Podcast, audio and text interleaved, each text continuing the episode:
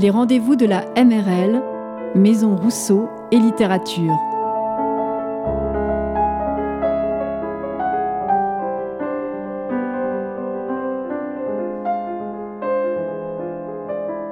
Aujourd'hui, nous recevons Nathalie Piéguet et Chirine Chebani pour nous parler de femmes, de mères, d'invisibilité et de littérature. Une rencontre menée par Salomé Kiner. Cette rencontre s'inscrit dans un cycle sur les femmes et leur représentation dans l'espace public qui traversera toute l'année 2021 à la Maison Rousseau et Littérature. Bonjour, bienvenue et bonjour à toutes les deux. J'ai l'honneur d'accueillir euh, autour de cette sable Chirine euh, Chebani et Nathalie Piéguet. Euh, on va parler du, rapport à la maternité, de la maternité dans les livres et d'écrire la maternité, entre autres. Euh, d'abord, je vais dire quelques mots euh, sur euh, vous, Chirine Chebani. Nafassam, votre premier roman était paru en 2018. Il avait reçu, entre autres, le prix Lettres Frontières. C'était une histoire d'amour. Il y a aussi une histoire d'amour dans c'est l'histoire d'une mère qui s'en va, mais il y a surtout l'histoire de, de, Salomé, une jeune femme qui perd pied après la naissance de son premier enfant. Euh, au point de prendre la fuite, comme, euh, comme l'annonce le titre, donc je ne, je ne divulgue rien.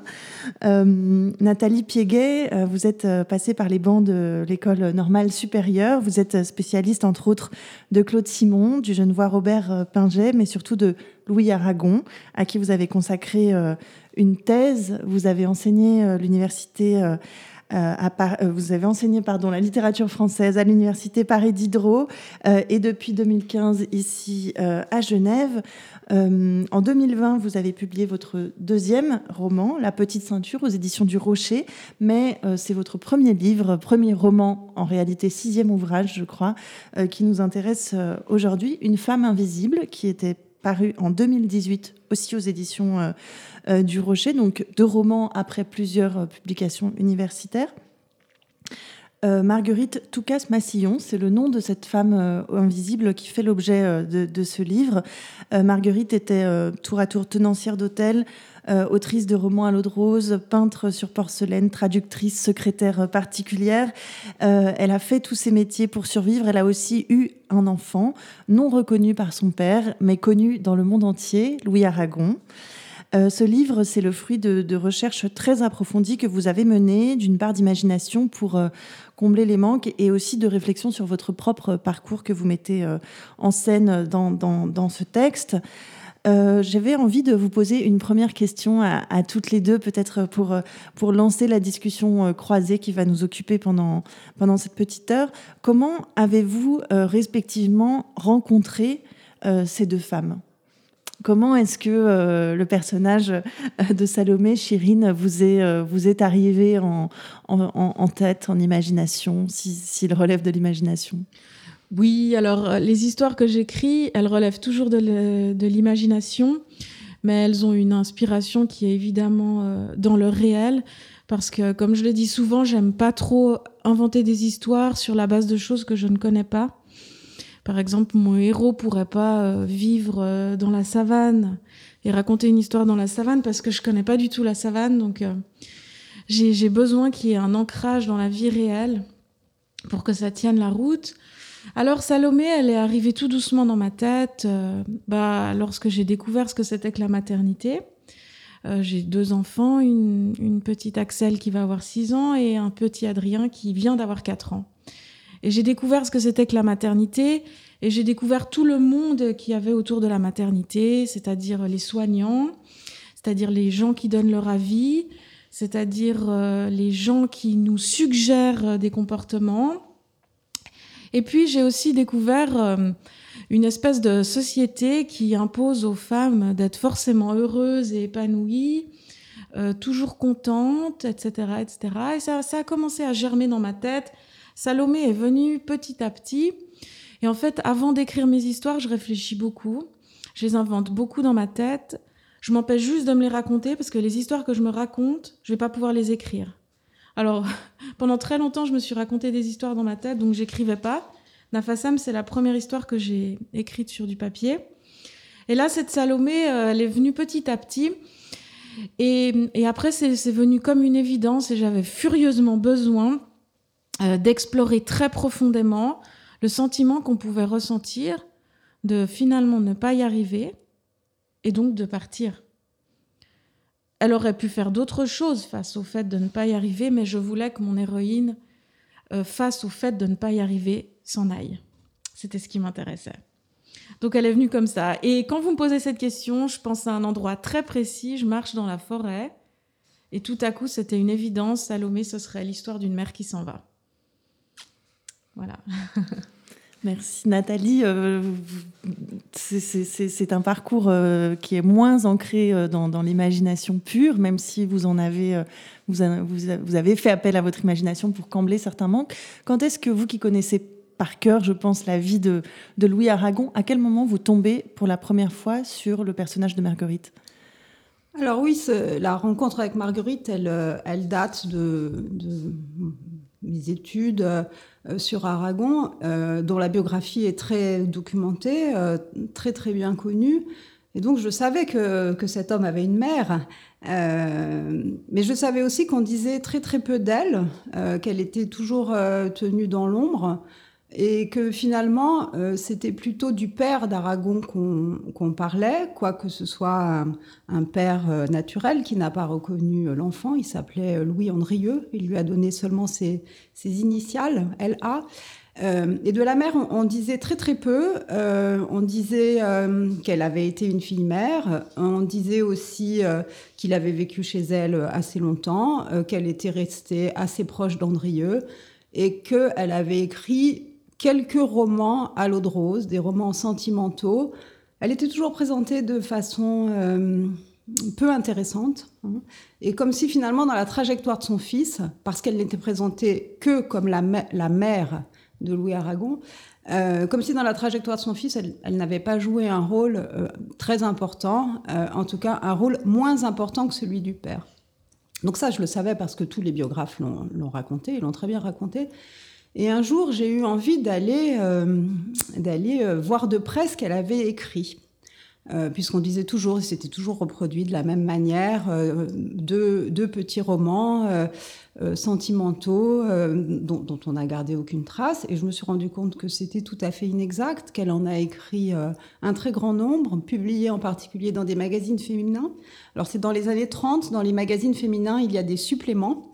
Et ces suppléments sont comme de petits fascicules détachables qui racontent non pas un feuilleton, ça c'est un autre type de publication dans la, dans la presse périodique, hein, mais qui racontent une histoire complète chaque semaine. Euh, et, donc j'ai recueilli ces, romans, ça s'appelle roman sentimental. Hein. J'ai recueilli ces, romans, j'ai commencé à les lire, et je me suis rendu compte qu'elle en avait écrit euh, beaucoup. Euh, et je me suis demandé pourquoi ce travail d'auteur, en fait, d'autrice, hein, était complètement invisibilisé. Est-ce que c'était seulement parce qu'elle était la, mère d'un très grand écrivain, donc il ne s'agit pas du tout de dire que c'est une, grande écrivaine. Hein. Mais, pourquoi finalement cette activité d'écriture avait été à ce point euh, minorée, alors que celle d'Andrieux, qui est beaucoup moins importante, a été euh, mise sur le devant? Et de fil en aiguille, j'ai eu envie d'en savoir plus sur sa vie, d'en savoir plus en particulier sur son rapport à la maternité, comment elle avait été la mère de, ce fils, de cet homme, de ce grand écrivain, euh, et comment elle avait vécu cette maternité qui lui a été aussi une maternité interdite. Pas interdite euh, sur le plan, euh, c'est pas une figure de style, hein, interdite au sens où elle n'a pas eu le droit de reconnaître légalement son enfant.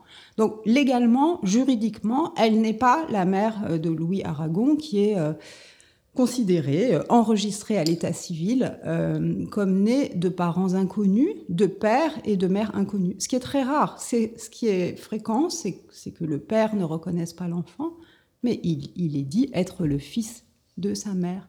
Cette maternité très complexe euh, m'a intriguée. Ce qui est étonnant en plus, c'est qu'elle n'a pas eu le droit de le reconnaître pour servir les intérêts privé, particulier, politique d'ailleurs, euh, de Andrieux, donc son père euh, biologique, qui non content de ne pas le reconnaître lui-même, a également interdit à la mère de se reconnaître parce que ça pourrait attirer l'attention. Euh. Ça m'a beaucoup frappé euh, cet acte d'un égoïsme euh, énorme, puisque à sa mort, il ne recevra rien, enfin, il n'est pas inscrit sur l'héritage. Et, j'ai pensé à quel point le pouvoir des hommes allait jusqu'à dicter quand même une expérience aussi intime et, profonde que la maternité de cette femme. Et c'est quand même une prise de pouvoir totale euh, extrêmement violente. Euh. quelles, ont été les conséquences sur la vie de Louis Aragon, sur l'enfant? Alors vous avez tout à fait raison, je crois que c'est une violence qu'on a de la peine à se, à se représenter, parce que ça veut dire qu'elle n'avait aucun droit sur lui. Hein. Donc vous dites qu'il n'avait pas droit à l'héritage, il n'avait pas le droit à l'héritage du père, ce qui peut se concevoir puisque c'était un enfant naturel d'un homme par ailleurs marié, père de trois fils, un bourgeois de la Troisième République très installé, y compris dans la vie politique et dans les médias. Euh, mais de sa mère, il aurait pu être complètement légalement le fils. Et ça, très curieusement, ça n'avait pas du tout retenu l'attention des biographes. Hein. On a tout de suite, euh, on a tout de suite euh, raconté l'histoire comme si elle était déjà du roman, ce qu'elle est en partie, mais sans finalement s'interroger sur les motivations qui avaient pu faire euh, que Marguerite Touka-Massillon n'a pas eu le droit de reconnaître son fils. Alors les conséquences, elles sont, multiples. Elles sont, d'abord juridiques, donc je le raconte dans le, récit. Euh, quand sa mère meurt euh, pendant la Seconde Guerre mondiale, encore en zone libre, à Cahors, il ne peut pas prétendre, euh, ne serait-ce qu'à récupérer quelques affaires qui sont à elle, puisqu'il n'est pas son fils, n'est-ce pas? Donc ça, c'est évidemment une très grande, une très grande violence. Mais antérieurement à cela, euh, je crois que ça a forgé une identité euh, euh, qui aurait pu complètement basculer dans la folie. et c'est par l'écriture qu'il et par la fiction et par l'invention d'histoires dont il sait très bien qu'elles ne sont pas vraies, mais qu'elles ont leur part de vérité. C'est par la fiction qu'il se, qu'il se construit. on a raconté d'entrée de jeu des mensonges. On a truqué d'entrée de jeu son identité, on lui a donné un nom qui n'est pas le sien, on lui a dit que sa mère n'était pas sa mère, on lui a dit que celle qui était sa mère, en réalité, elle, ne l'est pas. On, a truqué les cartes euh, et lui euh, est allé tout de suite vers euh, l'invention d'histoire. Hein. Donc ça, ça, je pense que c'est une sorte d'identité romanesque, non, pas romanesque au sens où elle est intéressante, pittoresque, etc., mais romanesque au sens où, elle mélange le vrai et le faux tout de suite, y, compris dans le, y compris dans le nom. Par exemple, il ne sait pas où il est né, ce qui est quand même aussi une espèce de trou dans, le, dans la biographie très très béant. Hein. Mais, il m'a semblé, et on, a très peu de correspondance hein, entre Aragon et sa mère, euh, il m'a semblé que, d'après surtout ce que j'ai lu de lui, d'après ses romans en particulier, qu'il a toujours été très très proche de cette femme, euh, que, c'est aussi un petit garçon et un jeune homme qui a été très aimé, il, a, grandi entouré de femmes. Euh, et sans doute que cette femme, dont, dont, on parle encore une fois très peu dans sa, dans sa biographie, sans doute que cette femme euh, l'a d'autant plus aimé euh, qu'elle n'avait pas la place qui aurait dû être la sienne. Salomé aussi euh, aime beaucoup son enfant, mais d'un amour si fort qu'il se rapproche très souvent de, la, de la haine. On va poursuivre sur, sur ce lien si particulier qui, qui, qui, rapproche ces femmes de leurs enfants. Mais avant ça, j'aimerais qu'on parle, qu'on remonte un petit peu en arrière et qu'on parle du peut-être du rapport de ces femmes avec leur propre mère pour voir peut-être comment se transmet le, le, lien maternel à travers les générations. Euh, Chirine, peut-être qu'on pourrait commencer en entendant un extrait euh, que vous avez choisi euh, de votre ouvrage. C'est l'histoire d'une mère qui s'en va, où justement il est question du rapport entre Salomé et sa propre mère. Mm-hmm. Et ensuite, vous nous le commenterez. Oui, volontiers quand j'ai écrit euh, le roman, je me suis posé énormément de questions sur le lien maternel. Je suis pas très sûre que ça se transmette. Moi, je pense que c'est, enfin, c'est mon avis euh, de, je trouve que c'est un immense mot euh, très flatteur, mais c'est mon avis de romancière ou d'inventrice d'histoire. Je trouve ça plus plus sobre. Mais et c'est un avis qui est absolument pas scientifique. C'est de la réflexion parce que j'aime bien réfléchir. Mais je suis pas très sûre que le lien maternel ce soit quelque chose qui se transmette. Je pense que c'est quelque chose qui se construit et puis après on a des, on a des exemples et puis des modèles. Mais alors Salomé, j'ai justement voulu la construire hors de tous les clichés. Donc j'ai essayé de construire une héroïne qui rentre dans aucun cliché et j'ai essayé aussi de, de, construire une maman avec qui ça joue pas, mais sans que ce soit dans le cliché. Et puis euh, sans que ce soit, sans qu'on tombe dans de la psychologie un peu euh, de comptoir. Peut-être juste avant, vous pourriez nous donner, parce qu'on a, on a parlé de Marguerite, donnez-nous quelques éléments biographiques euh, euh, sur cette Salomé, qu'on puisse un petit peu en apercevoir les contours justement sur cette femme si particulière. Alors, contrairement à Marguerite qui a existé, Salomé en tout cas n'a pas existé, enfin, si ce n'est dans mon esprit, ce qui a déjà une immense existence. Alors, cette Salomé, elle est c'est la troisième enfant d'une fratrie. Euh, son papa et sa maman sont des gens qui travaillent beaucoup et puis qui gagnent bien leur vie. Je voulais qu'elle. C'est absolument génial de pouvoir inventer des vies. Je trouve ça génial. Et quand je vous dis je voulais, ça me fait tellement plaisir. Je voulais qu'elle habite dans une magnifique maison, qui ait pas de piscine parce que de toute façon l'été on part en vacances, euh, je voulais que ce soit des parents euh, qui aimaient beaucoup euh, les photos où tout a l'air fantastique.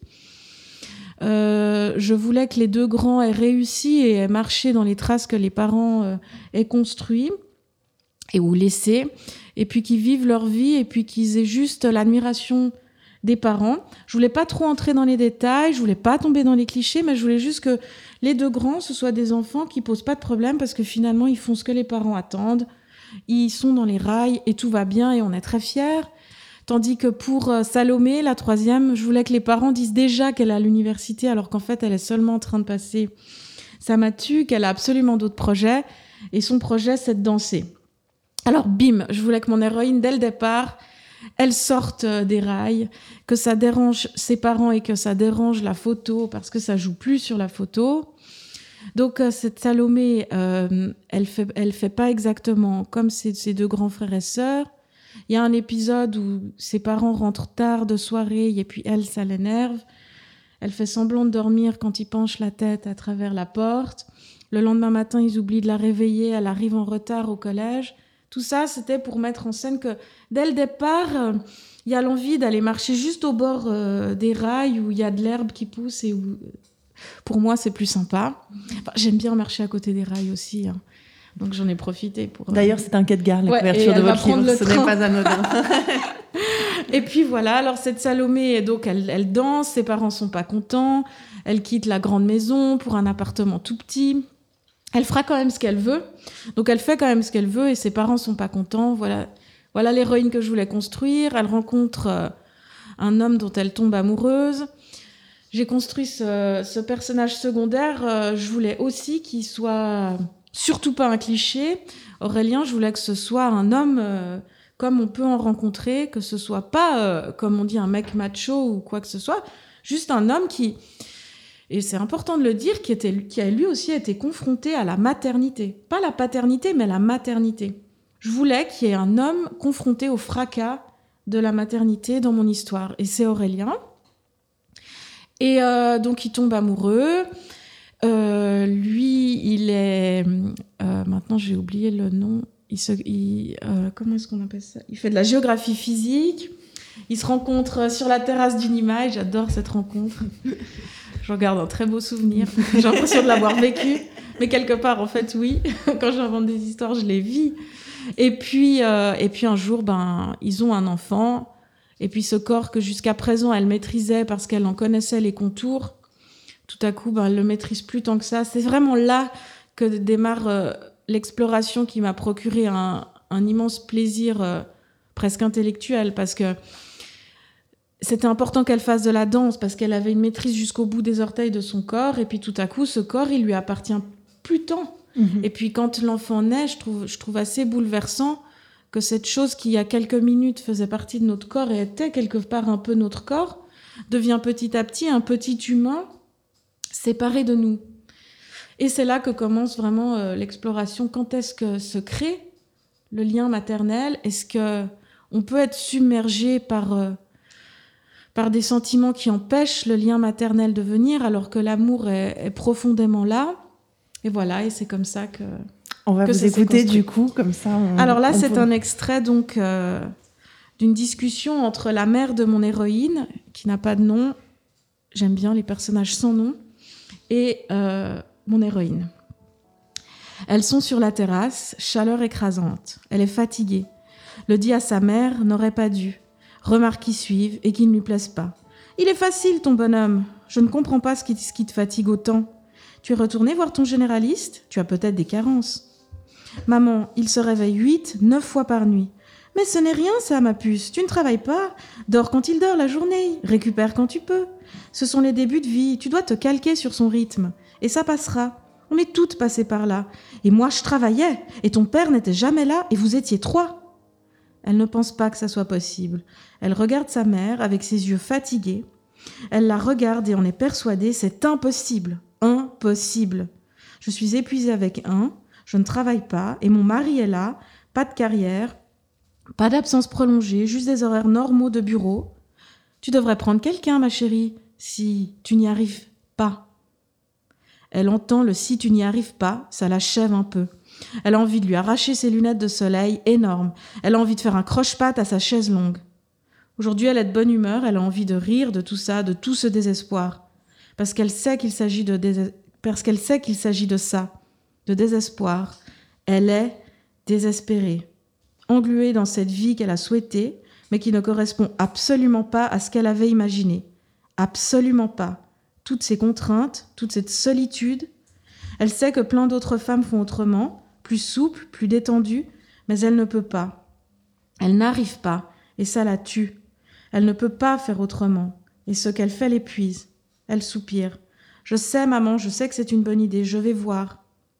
Prends quelqu'un, même pour la nuit, si c'est à ce moment-là que tu as besoin d'aide. De nouveau, envie d'arracher les lunettes, de renverser la chaise longue, et tu devrais aussi, peut-être, aller voir quelqu'un encore un quelqu'un. Un quelqu'un pour les nuits, un quelqu'un pour parler, pour pleurer, pour écouter, pour assurer.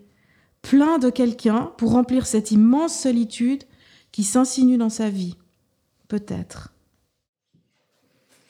Merci beaucoup, euh, Chérine. Il y, a, beaucoup de, mots qui ont retenu euh, euh, mon attention, notamment la solitude et la, et la, contrainte, qui sont extrêmement remarquable et, on se dit en fait on a beau être entouré, l'expérience de la maternité reste une expérience de solitude qui est mhm. absolument euh, impartageable. En tout cas, à certains aspects, il y a des, des choses qui restent impartageables dans cette expérience-là. Euh, la solitude, c'est aussi, ça me permet de faire une, un, lien avec, euh, avec Marguerite, puisque la solitude, elle, elle la connaît aussi au moment de sa grossesse, puisqu'elle est isolée dans une maison euh, de, de, famille pour, pour cacher cette grossesse. Ensuite, l'enfant lui, lui est enlevé et toutes ces contraintes lui sont imposées par sa mère, Claire, qui a un ascendant très fort sur cette Marguerite. Peut-être en, quelques mots parler de cette famille tellement particulière et de ce lien entre ces deux femmes qui ne se sépareront jamais jusqu'à la mort de sa mère.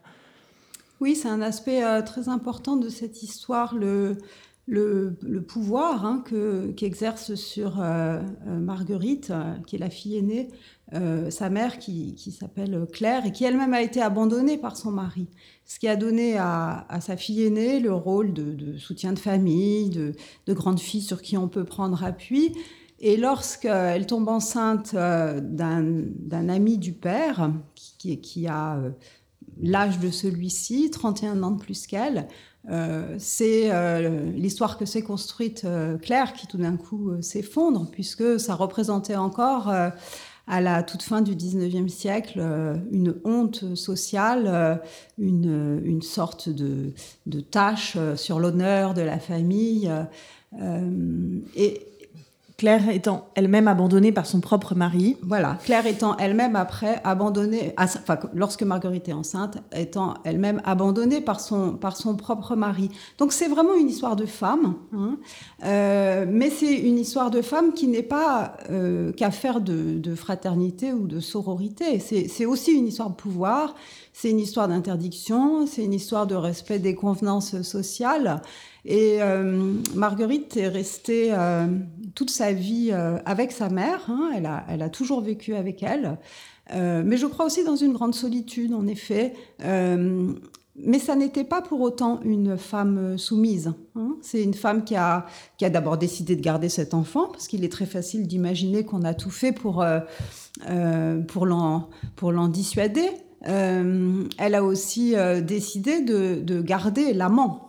Hein. et ça, c'était, je pense, une façon de s'opposer à la mère et de ne pas se conduire comme finalement elle aurait dû le faire. Elle aurait dû euh, si ce n'est euh, avorté, hein, du moins euh, une fois l'enfant là, et l'histoire abracadabrante racontée qu'il avait été adopté par la grand-mère, Claire, parce que ses parents naturels auraient été accidentés et seraient morts dans un accident de voiture. Donc elle se donnait parfaitement le beau rôle de, la femme charitable, bonne catholique, qui prenait sous sa coupe alors qu'elle avait déjà cinq enfants et qu'elle était euh, abandonnée par son mari, euh, le destin de ce petit euh, dont elle passait pour la mère et dont la mère passait pour n'être que la grande sœur. Hein. Elle, elle, elle, elle, accepte cette situation, mais elle, ne fait pas ce que sa mère aurait sans doute voulu qu'elle fasse, à savoir se marier, hein, de sorte que, enfin, elle soit une femme respectable et normale, se marier avec un homme qui aurait élevé l'enfant et qui peut-être justement, l'aurait ensuite euh, reconnue.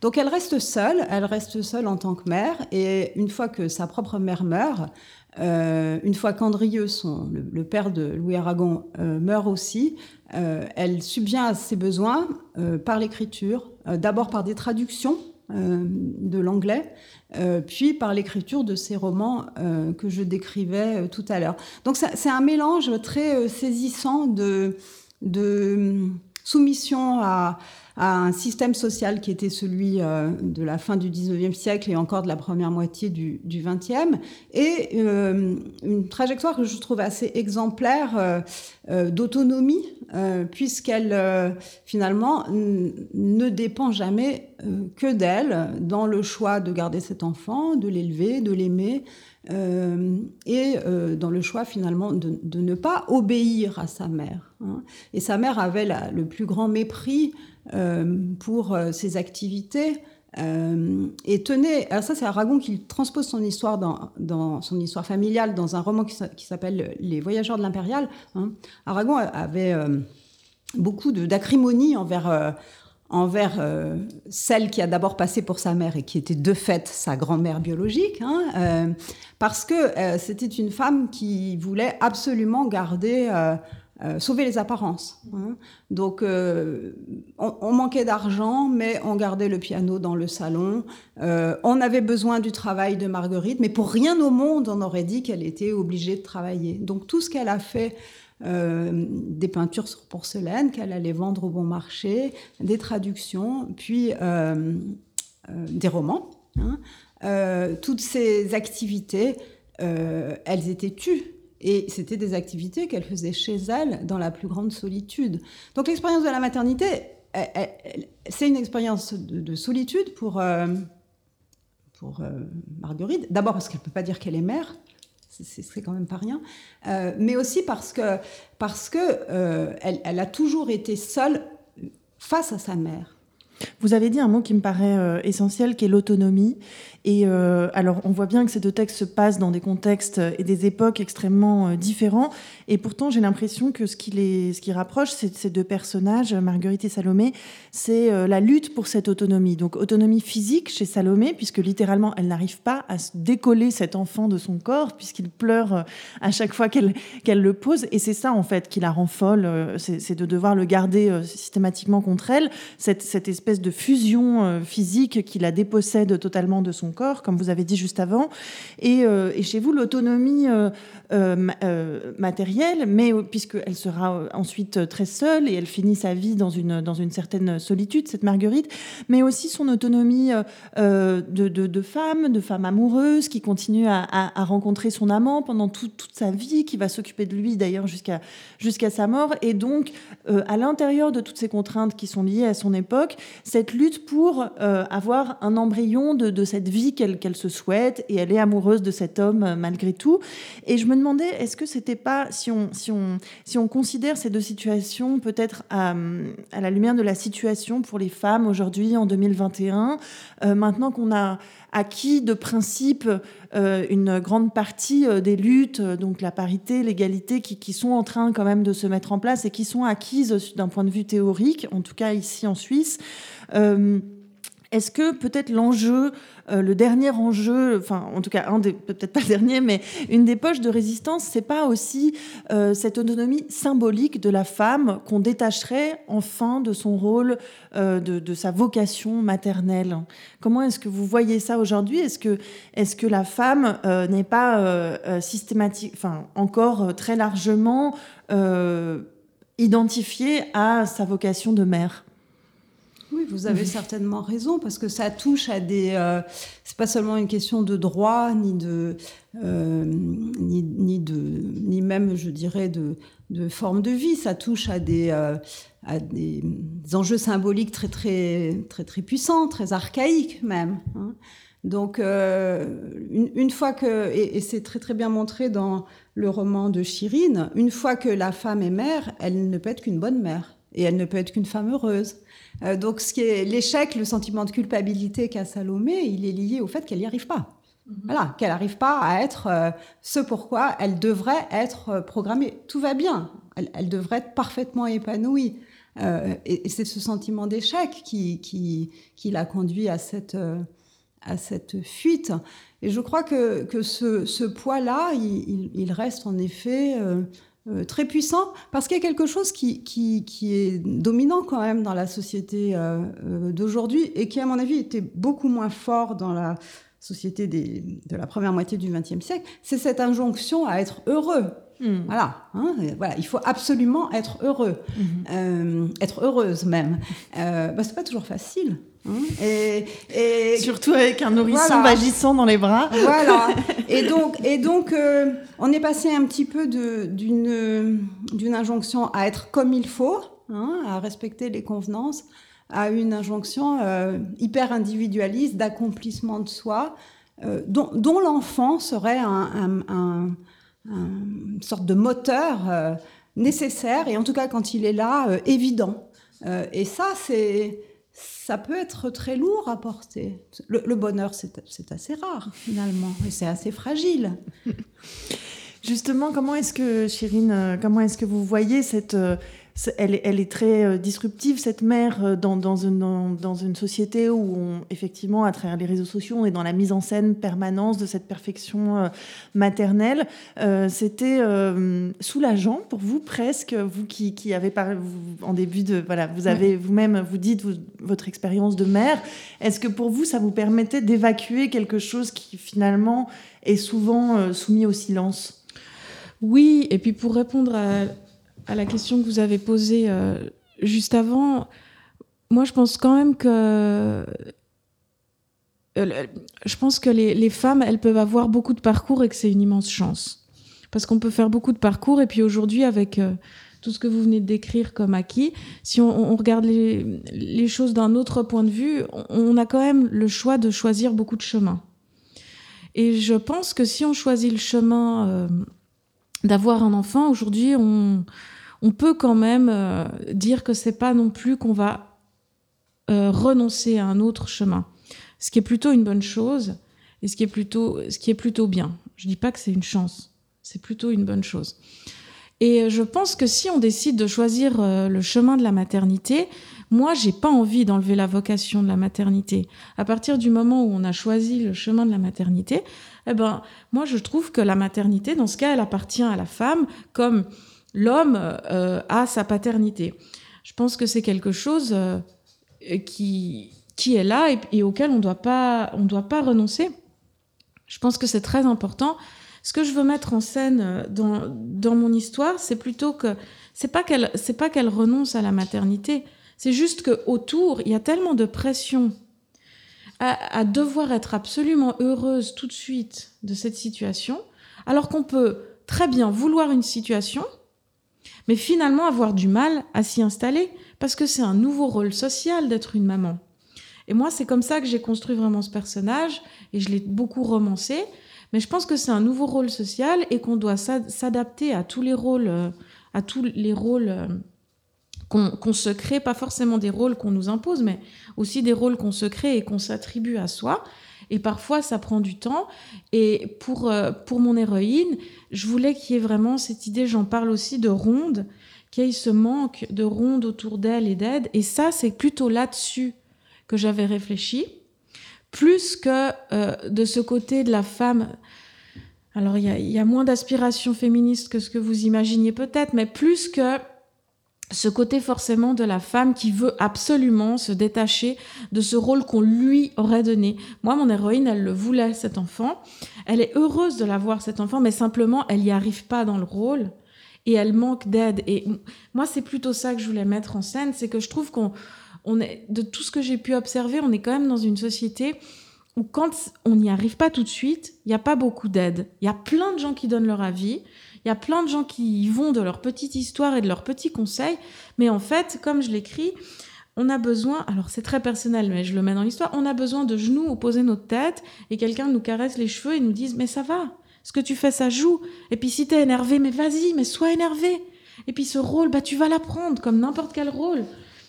Je pense que ce qui joue un rôle très important euh, dans, dans, dans cette expérience, mhm. c'est aussi la verbalisation. Et ça me donne envie de parler peut-être vraiment de langue et d'écriture et de langage. Et peut-être en quoi euh, euh, je suis en train de penser, par exemple, que Aragon n'est pas censé savoir que, Claire, que Marguerite est sa mère jusqu'à ce qu'elle lui dise. Et en fait, on a parlé de l'instinct maternel mhm. et de, de, ce qui naîtrait, mais finalement, est-ce que c'est aussi le langage qui permet de verbaliser à la fois la difficulté, à la fois le lien maternel, puisque finalement, quand on ne dit pas à un enfant euh, que sa mère est sa mère, est-ce qu'il est censé le deviner? Aragon possiblement savait que Marguerite, quand elle lui annonce, on suppose qu'il était déjà au courant, qu'il l'avait senti, mais euh, finalement, ce sont euh, dans, les deux cas les mm-hmm. mots, le langage qui permettent de verbaliser euh, une situation. Et ça me permet de parler plus de, littérature que de, que de sujet. Peut-être euh, dans, vos deux cas, dans, vos deux ouvrages euh, respectifs, et peut-être vous, Nathalie, pour commencer, il y a beaucoup de, trous dans les recherches que vous avez faites, dans, dans, les informations que vous avez pu trouver sur Marguerite, et vous avez fait, vous avez complété vous-même en, par exemple, lui inventant un journal dans lequel vous piochez des informations. Donc vous avez dessiner cette mère manquante euh, par le biais du langage. En quoi est-ce que la littérature vous a permis de faire exister cette femme invisible? Euh, le, rapport au mot dans cette histoire, il est, il est décisif, puisque Aragon, par exemple, ne pouvait pas dire maman à sa mère.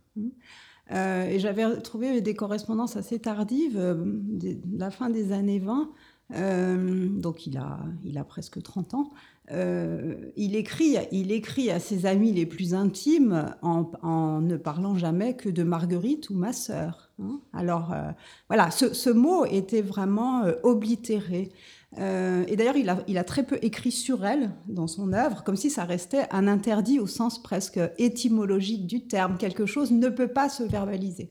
Vous savez que c'est un homme qui n'a pas eu d'enfant, par ailleurs. Comme si vous disiez ce qui se transmet. Hein. En tout cas, là, ça ne s'est pas transmis. Euh, ça s'est arrêté et, c'est une œuvre dans laquelle il y a très peu d'enfants. Hein. Euh, voilà. Euh, alors, ce, que, ce que les mots permettent, en tout cas ce que ça lui a permis à lui, c'est évidemment, de, comme vous disiez, de, combler ses manques, hein, de, raconter à, la, place de ses trous, de raconter des histoires là où la sienne était, était truquée ou déficiente. Et, moi, ce que j'ai essayé de faire, c'est c'est de, donner une existence à cette femme euh, qui en avait une, comme je disais, euh, très très ténue et, limitée à son statut de mère d'un grand écrivain, euh, de lui donner une existence, c'est-à-dire aussi de la faire penser, de la, je, lui ai donné aussi un corps, hein, puisque c'est une femme qui a un rapport au monde, à la nature, au paysage, à son bébé, au, à, l'homme qu'elle aime, et, lui donner un corps, bah, ça veut dire, ça veut dire le, mettre en mots. Hein.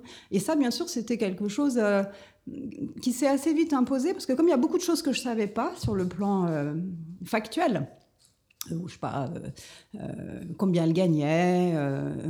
parfois, il y a des trous dans, dans, les endroits où elle habitait. Je sais pas exactement à quelle en quelle année elle a déménagé, etc. Euh, eh, bien, eh bien, je lui ai donné une existence sensible. Et je crois que dans l'expérience de la maternité, il y a bien sûr celle du langage. Hein, euh, mais, mais, mais, il y a d'abord hein, celle du bouleversement du corps. Donc euh, c'est aussi avec ça qu'elle écrira ensuite, qu'elle écrira ses romans. Et c'est ça qui lui a permis d'avoir une forme d'existence autonome par rapport à sa propre mère, parce que moi, je, crois qu'il y a quelque chose, en effet, de, l'ordre de la, transmission là-dedans, hein, et que, que les femmes en particulier écrivent, euh, écrivent beaucoup à partir ou contre, et très souvent contre la mère, hein, euh, leur mère, je veux dire. Euh, et, et c'est là que ça se conquiert, il me semble.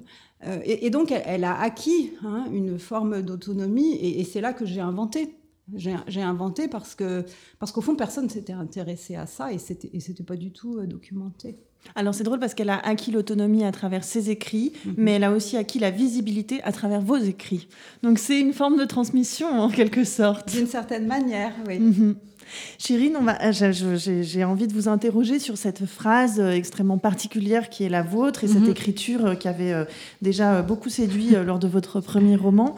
c'est une phrase extrêmement heurtée, saccadée, mhm. et je me demandais à quel point elle peut dire cette cette difficulté à, expulser quelque part un sentiment que Salomé ne se permet pas, en tout cas au début d'avoir, puisque justement il y a cette pression autour de, la mère heureuse et elle ne vit pas cette expérience, en tout cas temporairement. Et du coup, je me demandais en quoi est-ce que vous aviez, euh, vous étiez appuyé sur votre écriture pour faire passer ce sentiment?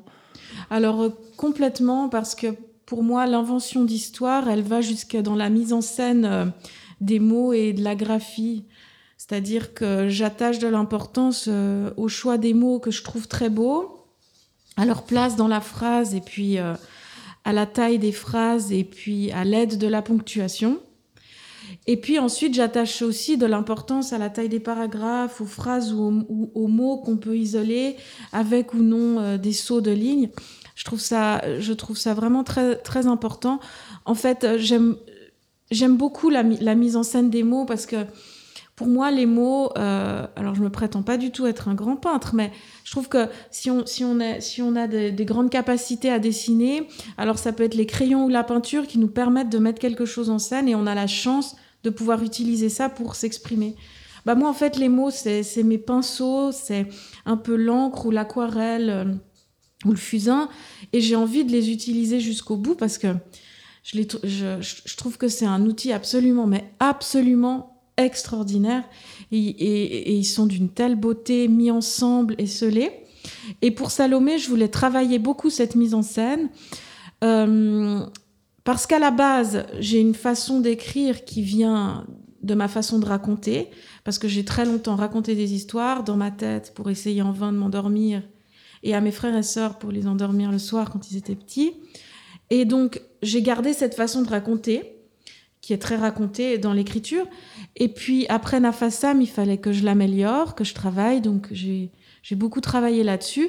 Et maintenant, je pense que j'arrive petit à petit à ce qu'elle soit au service d'une intention.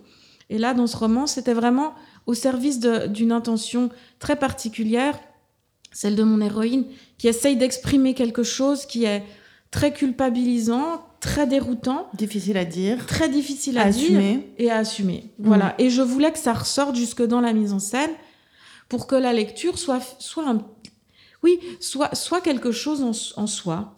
Ça soit pas que des mots que vous lisez euh, ou que vous soyez, ou est-ce que vous aimez lire, mais qu'il y ait cette mise en scène et que quand vous lisez, vous soyez dans l'histoire mise en scène. Voilà. C'est comme ça que je le vois.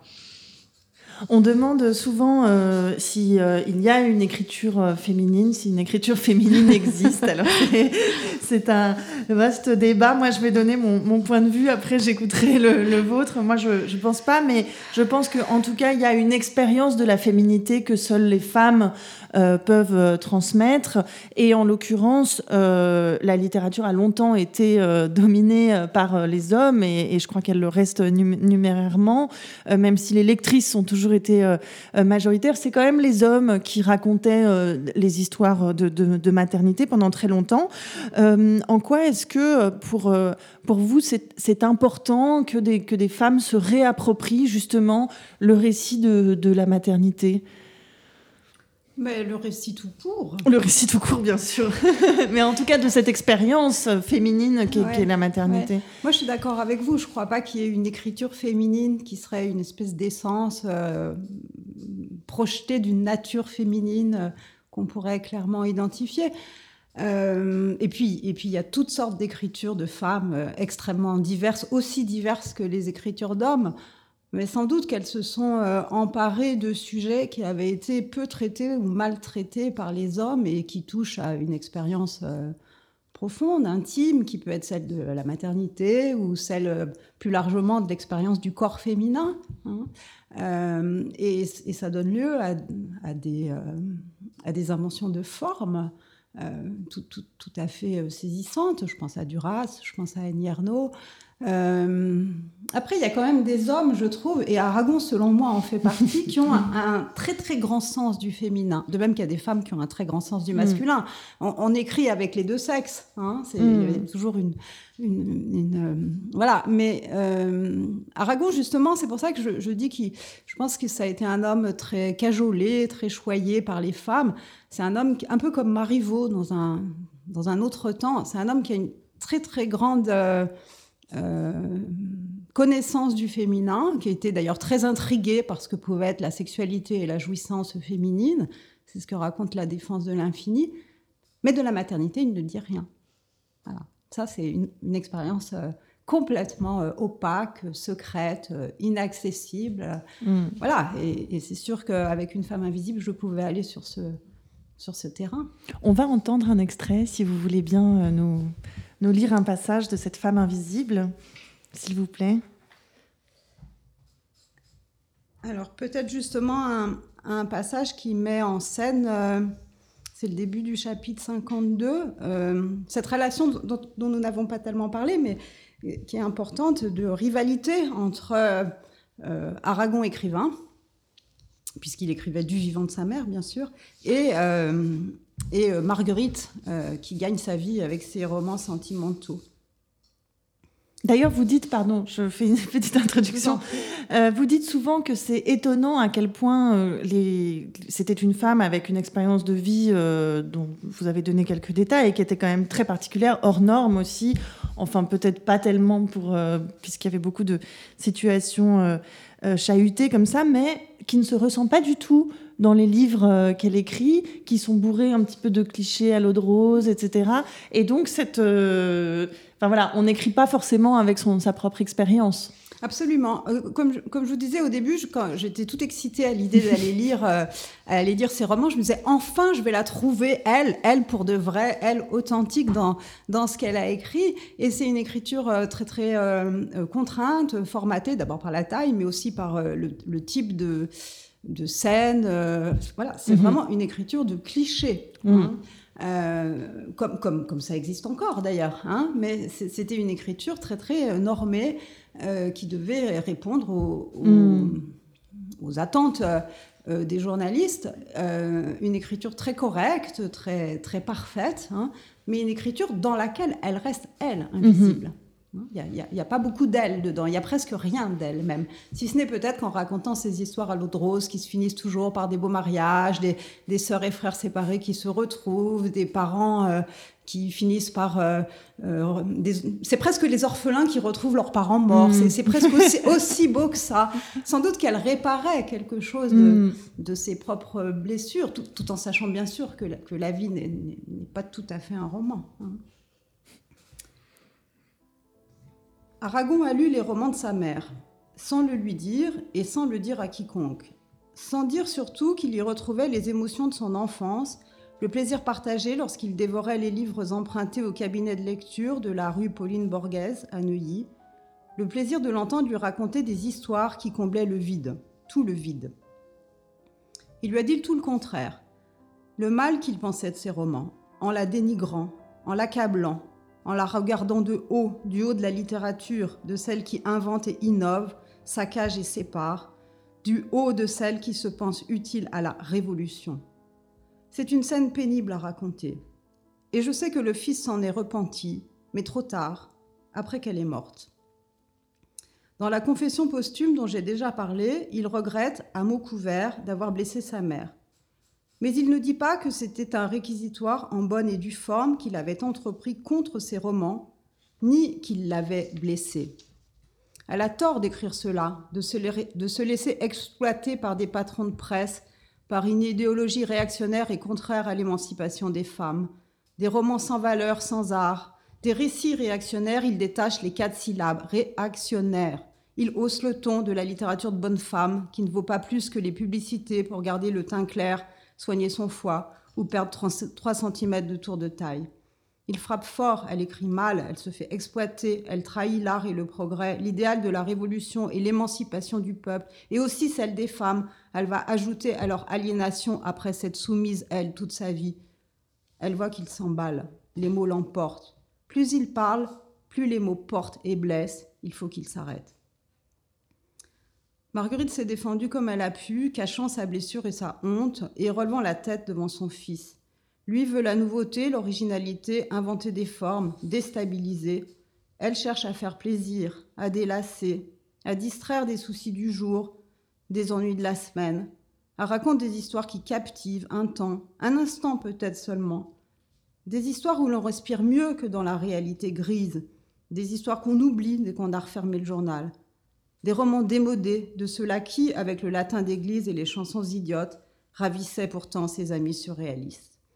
C'est facile, lui dit-elle, c'est facile de dénigrer. Elle a besoin d'argent chaque mois. Il joue à aimer les choses populaires, Fantomas, les films de Charlot, les chansons de musical et le cinéma. Et lorsqu'on écrit des romans populaires et commerciaux, on se fait moquer et mépriser. Quelle arrogance Du roman de gare, tu ne lis pas, toi, en chemin de fer? Du roman commercial, mais tout est commercial à l'entendre. La radio et maintenant le roman et le cinéma. Le roman se porte très bien, mieux que jamais. Même le cinéma ne pourra rien contre lui. Marguerite se rebiffe. Oui, j'adapte, j'adapte de l'anglais, j'adapte du cinéma. Je me plie aux normes et aux règles. J'aime le travail bien fait. Ne l'as-tu pas fait, toi? Traduire de l'anglais avec Georges Sadoul, puis avec Nancy? Alors oui, bien sûr, c'était un texte poétique avec Nancy. La chasse au snark, mais tu oublies qui t'a appris l'anglais, qui t'a fait lire Dickens et Alice qui t'en chantait. Elle invente, elle décrit, elle romance, elle adapte, elle gagne sa vie. Oui, et Penaud. Il voudrait s'excuser, demander pardon. Il ne voulait pas la blesser. Elle est courageuse, sa petite mémé, fière et courageuse. Mais il ne lui dit pas. Une piscopie, une piscopie. Merci beaucoup, Nathalie Pieguet. Magnifique euh, passage qui, réhabilite euh, la, petite littérature, entre guillemets, euh, de même que ce livre réhabilite une petite vie. Et euh, je, me, disais, en, pensant à vos deux livres ensemble, euh, et, je les mettais en parallèle avec cette phrase de Tolstoï qui dit Toutes les familles malheureuses sont différentes. non, toutes les familles heureuses se ressemblent, toutes les familles malheureuses le sont à leur façon. Et je me disais, peut-être tous les destins individuels avec leurs obstacles, enfin les obstacles qui sont mis sur euh, un chemin de vie euh, euh, sont différents à leur façon. Et je me demandais ce qui peut-être, est-ce qu'on pourrait, pour clore cette discussion, parler peut-être des titres de vos, de vos ouvrages respectifs, parce que donc c'est l'histoire d'une mère qui s'en va pour vous, Chirine Chebani et Nathalie Pieguet, une femme invisible.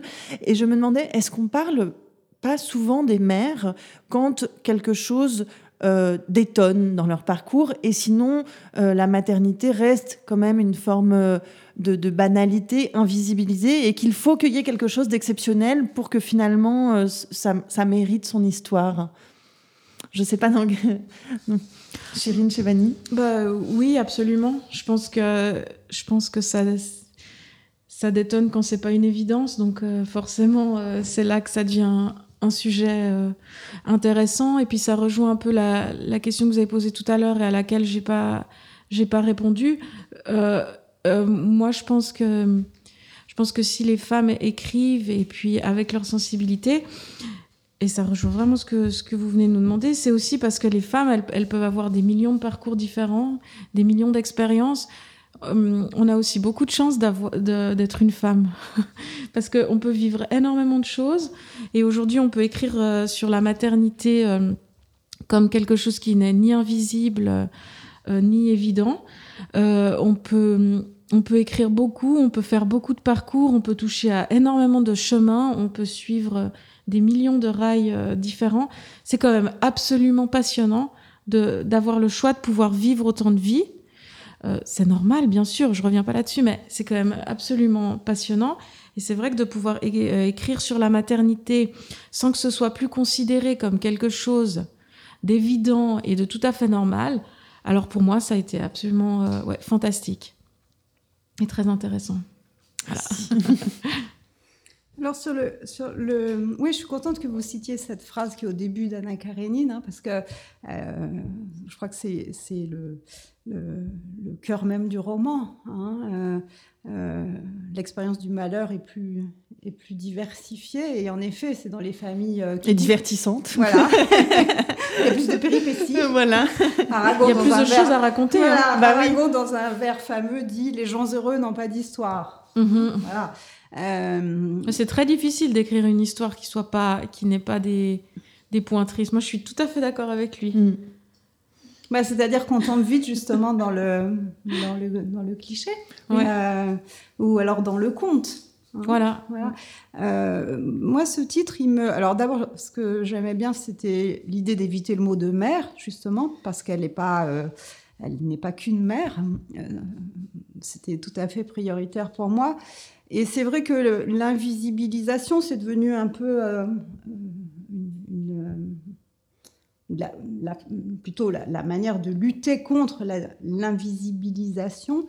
Euh, c'est devenu une sorte de slogan, hein. c'est un, motif de, lutte, à la fois dans le discours historique, dans, les prises de position sociales, au cinéma, dans la littérature, euh, etc. Euh, moi, je l'entendais d'abord euh, au sens euh, invisible, euh, à, l'opposé de glorieux, hein, à, l'opposé de, la renommée du Fils. Mais c'est invisible aussi parce que toutes les positions qu'elle a tenues, y compris celles d'écrivaine, hein, l'ont maintenue dans l'invisibilité. Elle, elle ne s'est pas fait un nom, comme on dit. Euh, et on l'a jamais considérée comme intéressante. Euh, donc c'était pourquoi j'avais choisi ce titre. Et, et puis je le trouvais aussi très intéressant parce que je pense que pendant très longtemps, mère, c'était femme invisible. Alors qu'aujourd'hui, ça commence vraiment à changer, mais que pendant très longtemps, une mère, c'était la femme invisible. C'était pas quelque chose de, de vraiment reconnu euh, oui, parce qu'en général, elle restait dans l'espace domestique, elle ne travaillait pas, elle n'était pas euh, mm -hmm. vraiment intégrée dans la société. Euh... Ouais, moi, oui. je le sentais comme ça en lisant mm -hmm. votre roman. Mm -hmm. Oui, oui. Ouais. Vraiment. Et d'ailleurs, ce faisant, vous vous inscrivez aussi dans un, dans une, dans un, je sais pas, un genre littéraire des, des vies minuscules, euh, de mm -hmm. vraiment de, du récit. Euh, ça, vous y étiez sensible aussi de prendre. Vous dites à un moment, euh, pourquoi ne pas avoir écrit sur une femme qui a fait œuvre? Mm -hmm. Est-ce que justement tout l'intérêt n'était pas dans la, dans la banal, enfin dans l'apparente banalité de ce personnage qui est tout sauf banal? Ouais, c'était compliqué parce que à la fois c'est banal au sens où, où bah, en effet, elle, elle c'est pas c'est pas une femme euh, qui a laissé une œuvre importante euh, et c'est pas du tout banal parce parce que l'histoire est complètement romanesque dès le départ avec euh, cette maternité cachée, ce poids du secret, mmh. ces rôles qui sont euh, qui sont donnés et qui ne correspondent pas à la réalité, cette, cette, cette mère qui passe pour la grande sœur, etc. Donc c'était à la fois d'entrée de jeu romanesque euh, et euh, une figure terne, euh, a priori, enfin en tout cas qu'on qu avait laissé dans euh, qu'on avait laissé dans cet état. Mais oui, oui, moi, moi, ce sont des questions qui, qui m'ont intéressée et puis qui, font aussi partie des, des livres que j'aime lire. Deux choses, ce, rapport au, alors au minuscule, disons oui, à l'invisibiliser peut-être. Hein, mais aussi le métissage entre la fiction et la, et la réalité. Mm. Euh, ça m'intéressait d'avoir un pied dans, dans l'histoire avec un grand H, et puis d'avoir aussi les coups des franches pour, euh, pour inventer. Que vous maniez extrêmement bien parce que j'ai dû faire des recherches approfondies pour savoir quels étaient les éléments inventés. Voilà, est-ce qu'il y avait eu un journal intime ou pas? Euh, donc c'est quand même très bien, très bien tricoté. J'ai quand même envie de dire, euh, Chirine Chevani, une expérience intéressante. C'est quand on voit ce titre, c'est l'histoire d'une mère qui s'en va, c'est évidemment euh, saisissant. Et si on remplace juste mère par père, ça devient euh, beaucoup moins euh, Ouais, ouais. spectaculaire en fait. Et, Mais parce euh, c'est fantastique d'écrire sur les femmes. C'est Oui. tellement riche. Oui, mais ça me rappelait aussi à quel point, euh, j'en reviens à ce qu'on disait tout à l'heure, c'est que un des derniers, euh, enfin une des résistances euh, actuelles dans l'image de la femme, c'est aussi cette cette résistance de sa responsabilité symbolique en tant Ah que oui. mère, qui n'est pas du tout égale à la responsabilité d'un père, et ce qui fait que l'histoire d'un père qui s'en va, bon bah c'est une histoire qu'on a quand même déjà lue quelques fois, alors que l'histoire d'une mère qui s'en va reste beaucoup plus euh, exceptionnelle, Ouais. beaucoup plus. euh, Mhm. euh, Peut-être juste pour terminer, terminer, vous êtes toutes les deux formées en, en littérature, toutes les deux enseignantes. Peut-être quels ont été les récits de maternité qui vous vous ont marqué dans votre parcours de lectrice? Les figures de femmes. euh, Alors moi, ce serait euh, là comme ça, ce serait euh, Enfance de Nathalie Sarraute. Mais c'est vrai que sinon, j'en ai pas lu beaucoup, hein, qui parlent de maternité. Ouais, C'est aussi l'histoire d'une mère qui s'en va. en absolument, France. absolument. Mhm. Euh, moi, Raconté par euh, la fille, oui, Absolument. l'enfant. Euh, Ouais. Moi, et je par dirais- une femme. Ouais, oui. Moi, je dirais le vice-consul de Buras qui raconte euh, cette histoire épouvantable de cette euh, jeune femme qui part vers le nord euh, avec son bébé qu'elle va, qu'elle veut abandonner. C'est vrai. Merci beaucoup Merci. à toutes les deux. Je rappelle donc Chirine Chebani, vous avez publié C'est l'histoire d'une mère qui s'en va aux éditions Cousu Mouche. Merci beaucoup pour Merci. votre présence. Nathalie Piéguet, Une femme invisible est publiée aux éditions du Rocher. Merci. Merci beaucoup. Merci. Bonne suite.